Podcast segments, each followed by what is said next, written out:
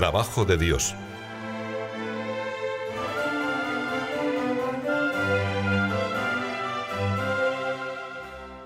Comenzar es de muchos, acabar de pocos. Y entre estos pocos hemos de estar los que procuramos comportarnos como hijos de Dios. No lo olvidéis, solo las tareas terminadas con amor, bien acabadas, merecen aquel aplauso del Señor que se lee en la Sagrada Escritura. Mejor es el fin de la obra que su principio. Quizá me habéis oído ya en otras charlas esta anécdota. De todas formas, me interesa recordárosla de nuevo porque es muy gráfica, aleccionadora. En una ocasión buscaba yo en el ritual romano la fórmula para bendecir la última piedra de un edificio, la importante, ya que recoge como un símbolo el trabajo duro, esforzado y perseverante de muchas personas durante largos años. Me llevé una sorpresa cuando vi que no existía. Era necesario conformarse con una benediction ad omnia, con una bendición genérica. Os confieso que me parecía imposible que se diese esa laguna y fui repasando despacio, pero inútilmente, el índice del ritual. Muchos cristianos han perdido el convencimiento de que la integridad de vida, reclamada por el Señor a sus hijos, exige un auténtico cuidado en realizar sus propias tareas, que han de santificar, descendiendo hasta los pormenores más pequeños. No podemos ofrecer al Señor algo que, dentro de las pobres limitaciones humanas, no sea perfecto, sin tacha, efectuado atentamente también en los mínimos detalles. Dios no acepta las chapuzas. No presentaréis nada defectuoso, nos amonesta la Escritura Santa, pues no sería digno de él. Por eso, el trabajo de cada uno esa labor que ocupa nuestras jornadas y energías ha de ser una ofrenda digna para el Creador, operatio Dei, trabajo de Dios y para Dios. En una palabra, un quehacer cumplido, impecable. Si os fijáis, entre las muchas alabanzas que dijeron de Jesús los que contemplaron su vida, hay una que en cierto modo comprende todas. Me refiero a aquella exclamación, cuajada de acentos de asombro y de entusiasmo, que espontáneamente repetía la multitud al presenciar atónita sus milagros. Bene omnia fecit. Todo lo ha hecho admirablemente bien. Los grandes prodigios y las cosas menudas, cotidianas, que a nadie deslumbraron, pero que Cristo realizó con la plenitud de quien es perfectus Deus, perfectus homo, perfecto Dios y hombre perfecto. Toda la vida del Señor me enamora. Tengo además una debilidad particular por sus 30 años de existencia oculta en Belén, en Egipto y en Nazaret. Ese tiempo, largo, del que apenas se habla en el Evangelio, aparece desprovisto de significado propio a los ojos de quien lo considera con superficialidad. Y sin embargo, siempre he sostenido que ese silencio sobre la biografía del Maestro es bien elocuente y encierra lecciones de maravilla para los cristianos. Fueron años intensos de trabajo y de oración, en los que Jesucristo llevó una vida corriente, como la nuestra, si queremos, divina y humana a la vez, en aquel sencillo e ignorado taller de artesano, como después ante la muchedumbre, todo lo cumplió a la perfección. Desde el comienzo de su creación, el hombre, no me lo invento yo, ha tenido que trabajar. Basta abrir la Sagrada Biblia por las primeras páginas y allí se lee que, antes de que entrara el pecado en la humanidad y como consecuencia de esa ofensa, la muerte y las penalidades y miserias, Dios formó a Adán con el barro de la tierra y creó para él y para su descendencia este mundo tan hermoso, ut operaretur et custodiret illum, con el fin de que lo trabajara y lo custodiase. Hemos de convencernos, por lo tanto, de que el trabajo es una estupenda realidad que se nos impone como una ley inexorable a la que todos, de una manera o de otra, estamos sometidos, aunque algunos pretendan eximirse. Aprendedlo bien. Esta obligación no ha surgido como una secuela del pecado original, ni se reduce a un hallazgo de los tiempos modernos. Se trata de un medio necesario que Dios nos confía aquí en la tierra, dilatando nuestros días y haciéndonos partícipes de su poder creador para que nos ganemos el sustento y simultáneamente recojamos frutos para la vida eterna. El hombre nace para trabajar, como las aves para volar. Me diréis que han pasado muchos siglos y muy pocos piensan de este modo, que la mayoría, si acaso, se afana por motivos bien diversos, unos por dinero, otros por mantener una familia, otros por conseguir una cierta posición social, por desarrollar sus capacidades, por satisfacer sus desordenadas pasiones, por contribuir al progreso social. Y en general se enfrentan con sus ocupaciones como con una necesidad de la que no pueden evadirse. Frente a esa visión chata, egoísta, rastrera, tú y yo hemos de recordarnos y de recordar a los demás que somos hijos de Dios, a los que, como aquellos personajes de la parábola evangélica, nuestro Padre nos ha dirigido idéntica invitación. Hijo, ve a trabajar a mi viña. Os aseguro que si nos empeñamos diariamente en considerar así nuestras obligaciones personales como un requerimiento divino, aprenderemos a terminar la tarea con la mayor perfección humana y sobrenatural de que seamos capaces. Quizá en alguna ocasión nos rebelemos, como el hijo mayor que respondió no quiero, pero sabremos reaccionar arrepentidos y nos dedicaremos con mayor esfuerzo al cumplimiento del deber. Si la sola presencia de una persona de categoría, digna de consideración, basta para que se porten mejor los que están delante, ¿cómo es que la presencia de Dios constante, difundida por todos los rincones, conocida por nuestras potencias y amada gratamente, no nos hace siempre mejores en todas nuestras palabras, actividades y sentimientos? Verdaderamente, si esta realidad de que Dios nos ve estuviese bien grabada en nuestras conciencias y nos diéramos cuenta de que toda nuestra labor, absolutamente toda, nada hay que escape a su mirada, se desarrolla en su presencia, ¿con qué cuidado terminaríamos las cosas o qué distintas serían nuestras reacciones? Y este es el secreto de la santidad que vengo predicando desde hace tantos años. Dios nos ha llamado a todos para que le imitemos, y a vosotros y a mí para que, viviendo en medio del mundo, siendo personas de la calle, sepamos colocar a Cristo Señor nuestro en la cumbre de todas las actividades humanas honestas. Ahora comprenderéis todavía mejor que si alguno de vosotros no amara el trabajo, el que le corresponde, si no se sintiera auténticamente comprometido en una de las nobles ocupaciones terrenas para santificarla, si careciera de una vocación profesional, no llegaría jamás a calar en la entraña sobrenatural de la doctrina que expone este sacerdote, precisamente porque le faltaría una condición indispensable, la de ser un trabajador.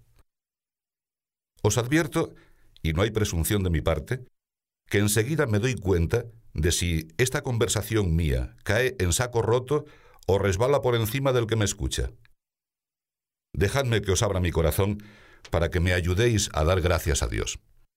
Cuando en 1928 vi lo que el Señor quería de mí, inmediatamente comencé la labor. En aquellos años, gracias Dios mío, porque hubo mucho que sufrir y mucho que amar, me tomaron por loco. Otros, en un alarde de comprensión, me llamaban soñador, pero soñador de sueños imposibles. A pesar de los pesares y de mi propia miseria, Continué sin desanimarme. Como aquello no era mío, se fue abriendo camino en medio de las dificultades, y hoy es una realidad extendida por la tierra entera, de polo a polo, que parece tan natural a la mayoría, porque el Señor se ha encargado de que se reconociera como cosa suya.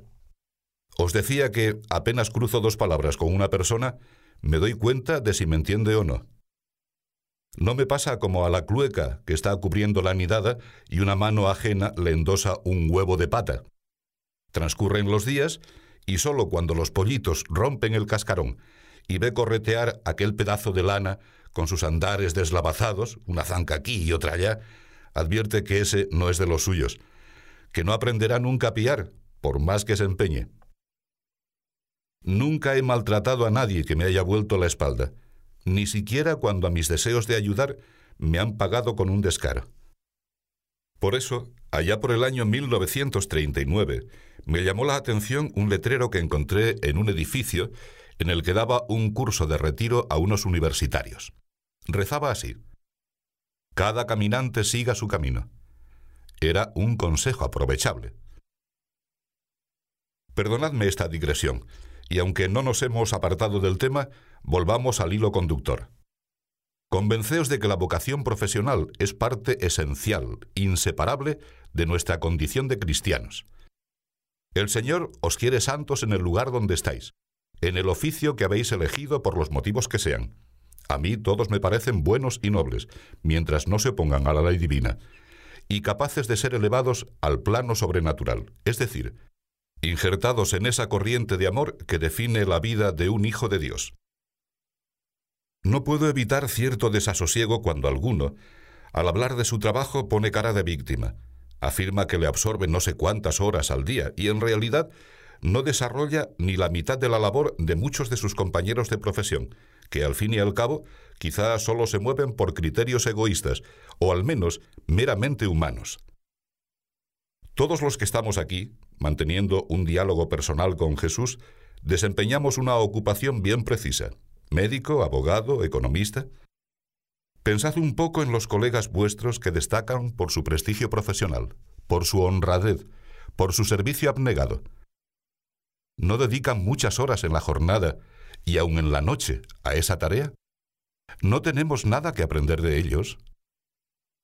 Mientras hablo, yo también examino mi conducta, y os confieso que, al plantearme esta pregunta, siento un poco de vergüenza y el deseo inmediato de pedir perdón a Dios pensando en mi respuesta tan débil, tan lejana de la misión que Dios nos ha confiado en el mundo.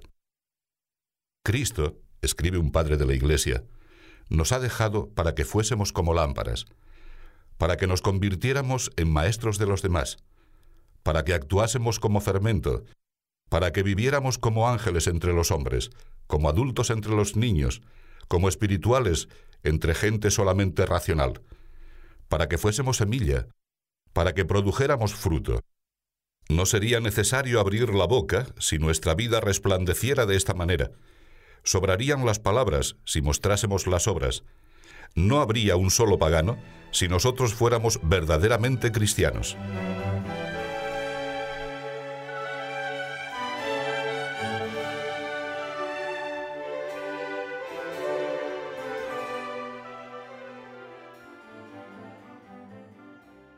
Hemos de evitar el error de considerar que el apostolado se reduce al testimonio de unas prácticas piadosas. Tú y yo somos cristianos, pero a la vez, y sin solución de continuidad, ciudadanos y trabajadores, con unas obligaciones claras que hemos de cumplir de un modo ejemplar si de veras queremos santificarnos. Es Jesucristo el que nos apremia. Vosotros sois la luz del mundo. No se puede encubrir una ciudad edificada sobre un monte ni se enciende la luz para ponerla debajo de un celemín, sino sobre el candelero, a fin de que alumbre a todos los de la casa. Brille así vuestra luz delante de los hombres, de manera que vean vuestras buenas obras y glorifiquen a vuestro Padre que está en los cielos. El trabajo profesional, sea el que sea, se convierte en un candelero que ilumina a vuestros colegas y amigos. Por eso suelo repetir a los que se incorporan al Opus Dei y mi afirmación vale para todos los que me escucháis. ¿Qué me importa que me digan que fulanito es buen hijo mío, un buen cristiano, pero un mal zapatero? Si no se esfuerza en aprender bien su oficio o en ejecutarlo con esmero, no podrá santificarlo ni ofrecérselo al Señor, y la santificación del trabajo ordinario constituye como el quicio de la verdadera espiritualidad para los que, inmersos en las realidades temporales, estamos decididos a tratar a Dios. Luchad contra esa excesiva comprensión que cada uno tiene consigo mismo. Exigíos. A veces pensamos demasiado en la salud, en el descanso, que no debe faltar, precisamente porque se necesita para volver al trabajo con renovadas fuerzas, pero ese descanso, lo escribí hace ya tantos años, no es no hacer nada, es distraernos en actividades que exigen menos esfuerzo. En otras ocasiones, con falsas excusas, somos demasiado cómodos. Nos olvidamos de la bendita responsabilidad que pesa sobre nuestros hombros. Nos conformamos con lo que basta para salir del paso.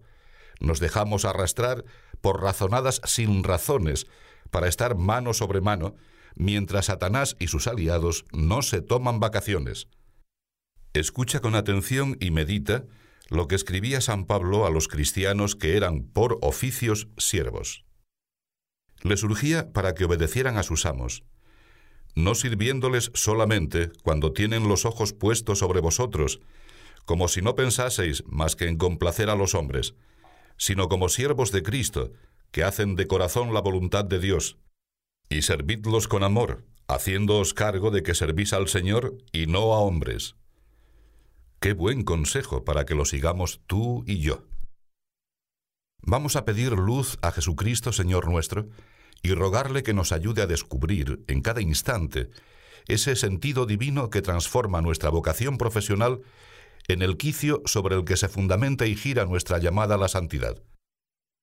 En el Evangelio encontraréis que Jesús era conocido como Faber, Filius Mariae, el obrero, el hijo de María, pues también nosotros, con orgullo santo, tenemos que demostrar con los hechos que somos trabajadores, hombres y mujeres de labor.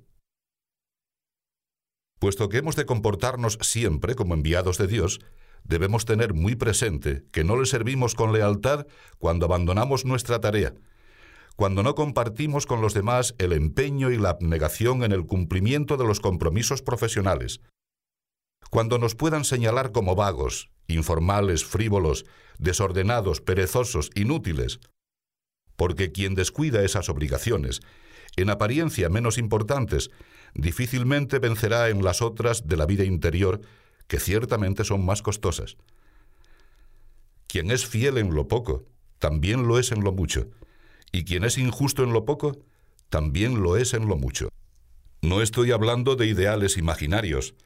Me atengo a una realidad muy concreta, de importancia capital, capaz de cambiar el ambiente más pagano y más hostil a las exigencias divinas, como sucedió en aquella primera época de la era de nuestra salvación. Saboread estas palabras de un autor anónimo de esos tiempos, que así resume la grandeza de nuestra vocación. Los cristianos son para el mundo lo que el alma para el cuerpo. Viven en el mundo, pero no son mundanos, como el alma está en el cuerpo, pero no es corpórea. Habitan en todos los pueblos, como el alma está en todas las partes del cuerpo. Actúan por su vida interior sin hacerse notar, como el alma por su esencia. Viven como peregrinos entre cosas perecederas en la esperanza de la incorruptibilidad de los cielos, como el alma inmortal vive ahora en una tienda mortal. Se multiplican de día en día bajo las persecuciones, como el alma se hermosea mortificándose, y no es lícito a los cristianos abandonar su misión en el mundo, como al alma no le está permitido separarse voluntariamente del cuerpo. Por tanto, equivocaríamos el camino si nos desentendiéramos de los afanes temporales. Ahí os espera también el Señor, Estad ciertos de que a través de las circunstancias de la vida ordinaria, ordenadas o permitidas por la providencia en su sabiduría infinita, los hombres hemos de acercarnos a Dios. No lograremos ese fin si no tendemos a terminar bien nuestra tarea, si no perseveramos en el empuje del trabajo comenzado con ilusión humana y sobrenatural, si no desempeñamos nuestro oficio como el mejor, y si es posible, pienso que si tú verdaderamente quieres lo será, mejor que el mejor, porque usaremos todos los medios terrenos honrados y los espirituales necesarios para ofrecer a nuestro Señor una labor primorosa, acabada como una filigrana, cabal. Suelo decir con frecuencia que en estos ratos de conversación con Jesús, que nos ve y nos escucha desde el sagrario, no podemos caer en una oración impersonal. Y comento que para meditar de modo que se instaure enseguida un diálogo con el Señor, no se precisa el ruido de palabras, hemos de salir del anonimato, ponernos en su presencia tal como somos, sin emboscarnos en la muchedumbre que llena la iglesia, ni diluirnos en una retaíla de palabrería hueca que no brota del corazón, sino todo lo más de una costumbre despojada de contenido. Pues ahora añado que también el trabajo tuyo debe ser oración personal, ha de convertirse en una gran conversación con nuestro Padre del Cielo. Si buscas la santificación en y a través de tu actividad profesional, necesariamente tendrás que esforzarte en que se convierta en una oración sin anonimato. Tampoco estos afanes tuyos pueden caer en la oscuridad anodina de una tarea rutinaria, impersonal, porque en ese mismo instante habría muerto el aliciente divino que anima tu quehacer cotidiano. Vienen ahora a mi memoria mis viajes a los frentes de batalla durante la Guerra Civil Española. Sin contar con medio humano alguno, acudía donde se encontraba cualquiera que necesitara de mi labor de sacerdote.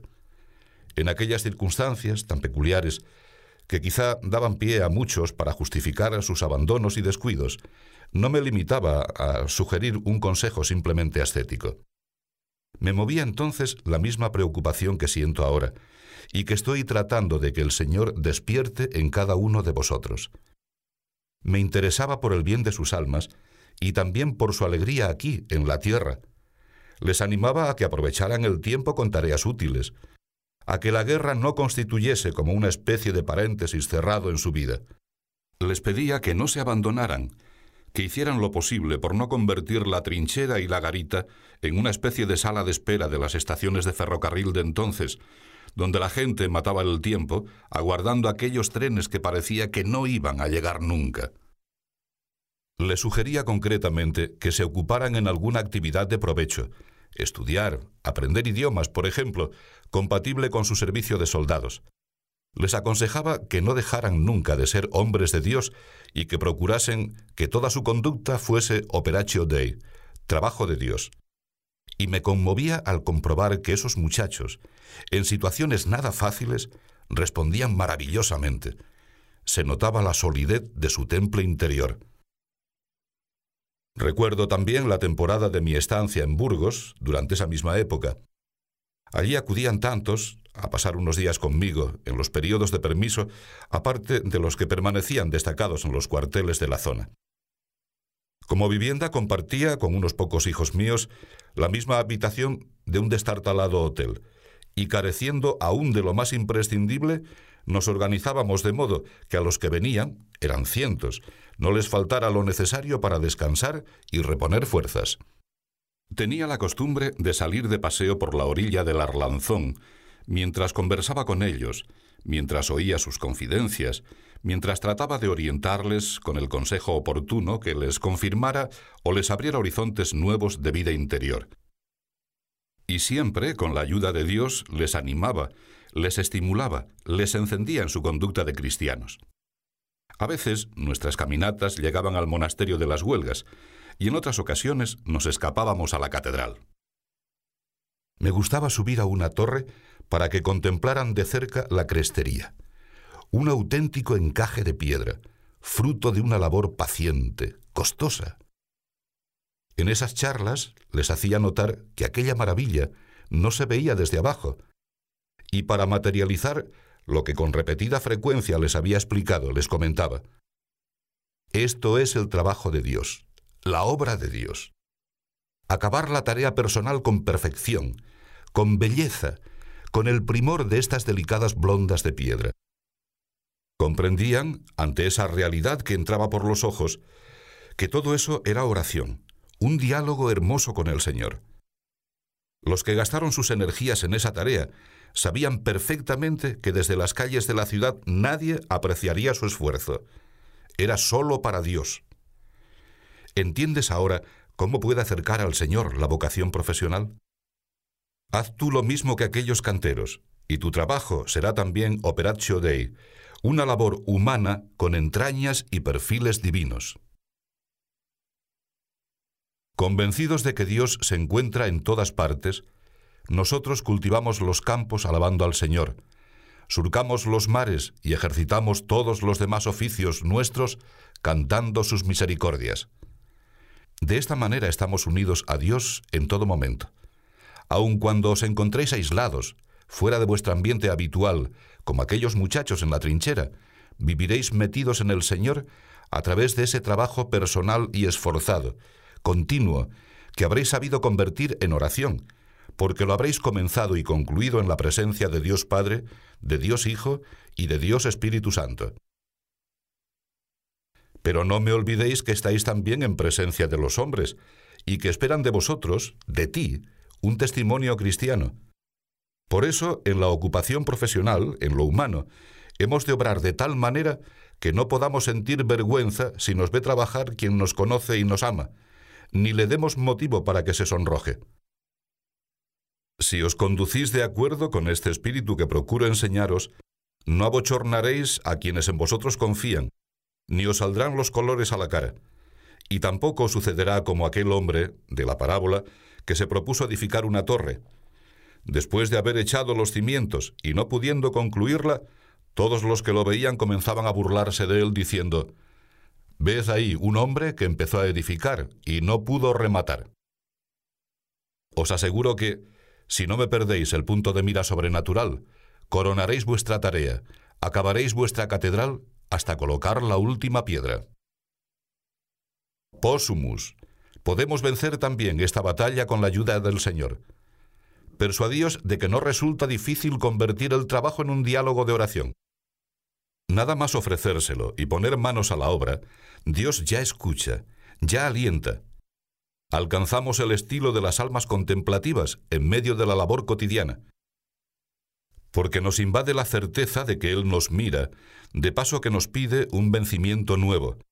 Ese pequeño sacrificio, esa sonrisa ante la persona inoportuna, ese comenzar por el quehacer menos agradable pero más urgente, ese cuidar los detalles de orden, con perseverancia en el cumplimiento del deber cuando tan fácil sería abandonarlo, ese no dejar para mañana lo que hemos de terminar hoy. Todo por darle gusto a Él, a nuestro Padre Dios, y quizá sobre tu mesa, o en un lugar discreto que no llame la atención, pero que a ti te sirva como despertador del espíritu contemplativo, colocas el crucifijo, que ya es para tu alma y para tu mente el manual donde aprendes las lecciones de servicio. Si te decides, sin rarezas, sin abandonar el mundo, en medio de tus ocupaciones habituales, a entrar por estos caminos de contemplación, enseguida te sentirás amigo del Maestro, con el divino encargo de abrir los senderos divinos de la tierra a la humanidad entera. Sí, con esa labor tuya contribuirás a que se extienda el reinado de Cristo en todos los continentes. Y se sucederán una tras otra las horas de trabajo ofrecidas por las lejanas naciones que nacen a la fe, por los pueblos de Oriente, impedidos bárbaramente de profesar con libertad sus creencias, por los países de antigua tradición cristiana, donde parece que se ha oscurecido la luz del Evangelio y las almas se debaten en las sombras de la ignorancia. Entonces, ¿qué valor adquiere esa hora de trabajo? Ese continuar con el mismo empeño un rato más, unos minutos más hasta rematar la tarea. Conviertes de un modo práctico y sencillo la contemplación en apostolado, como una necesidad imperiosa del corazón que late al unísono con el dulcísimo y misericordioso corazón de Jesús, Señor nuestro.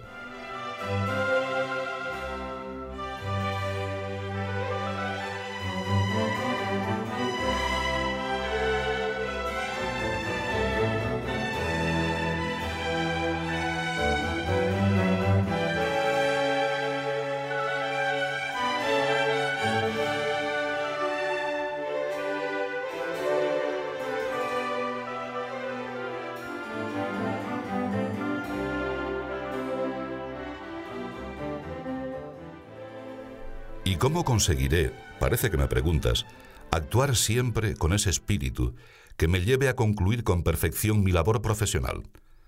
La respuesta no es mía, viene de San Pablo. Trabajad varonilmente y alentaos más y más. Todas vuestras cosas háganse con caridad. Hacedlo todo por amor y libremente. No deis nunca paso al miedo o a la rutina. Servid a nuestro Padre Dios.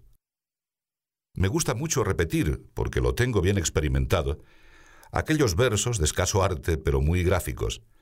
Mi vida es toda de amor, y si en amor estoy ducho, es por fuerza del dolor, que no hay amante mejor que aquel que ha sufrido mucho.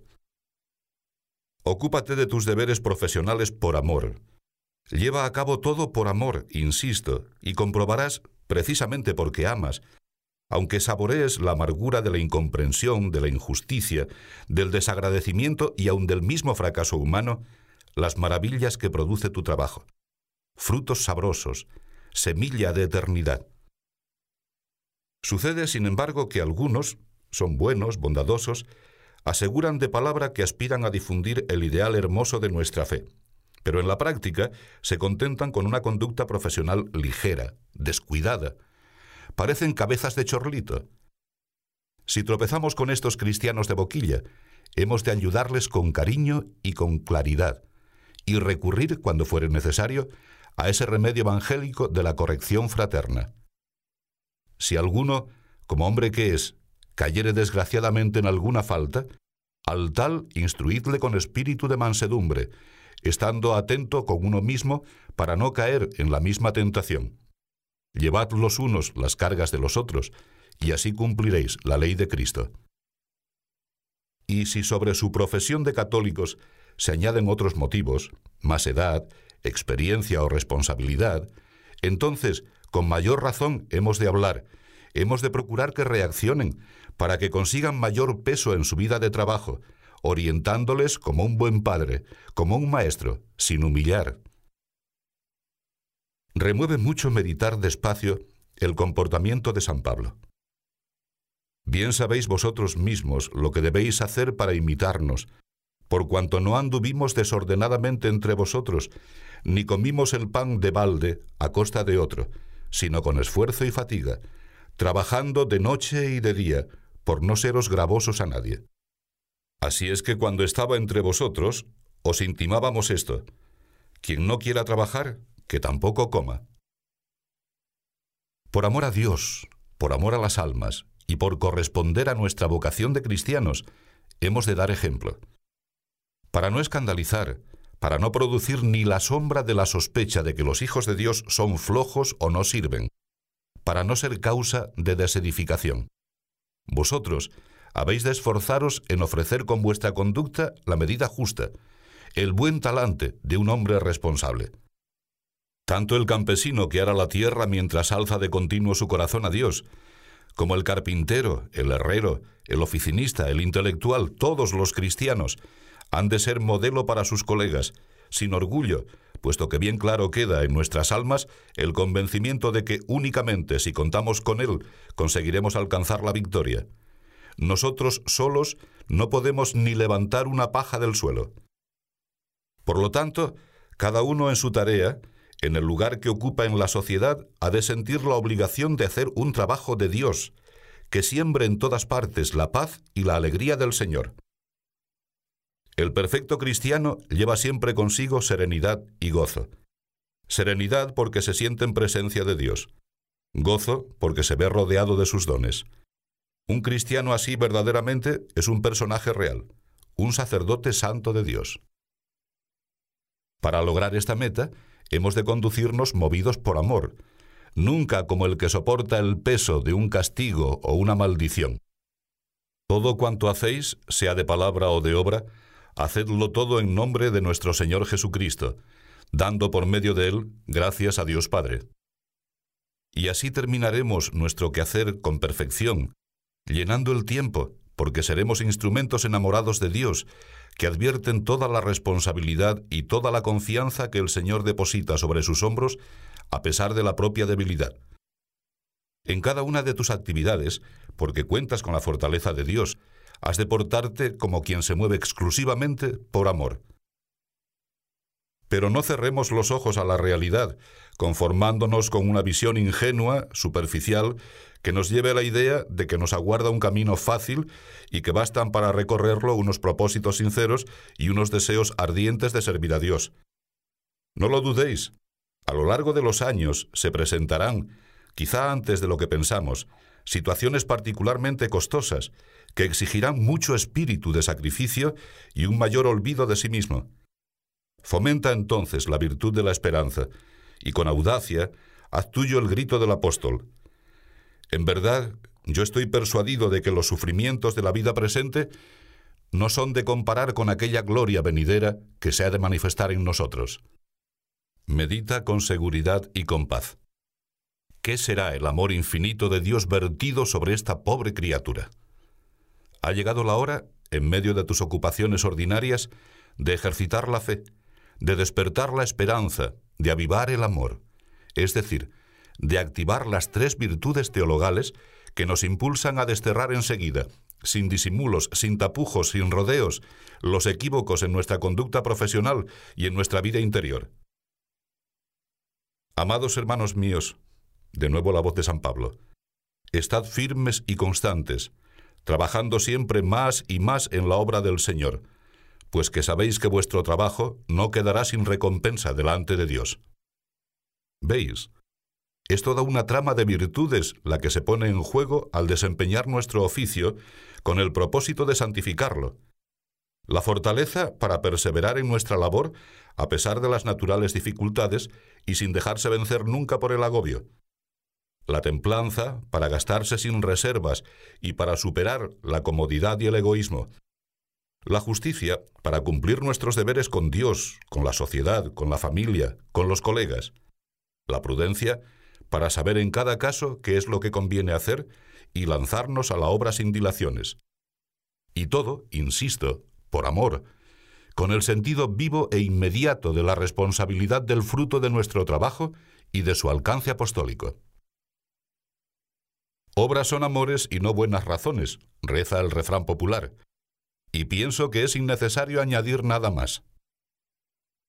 Señor, concédenos tu gracia.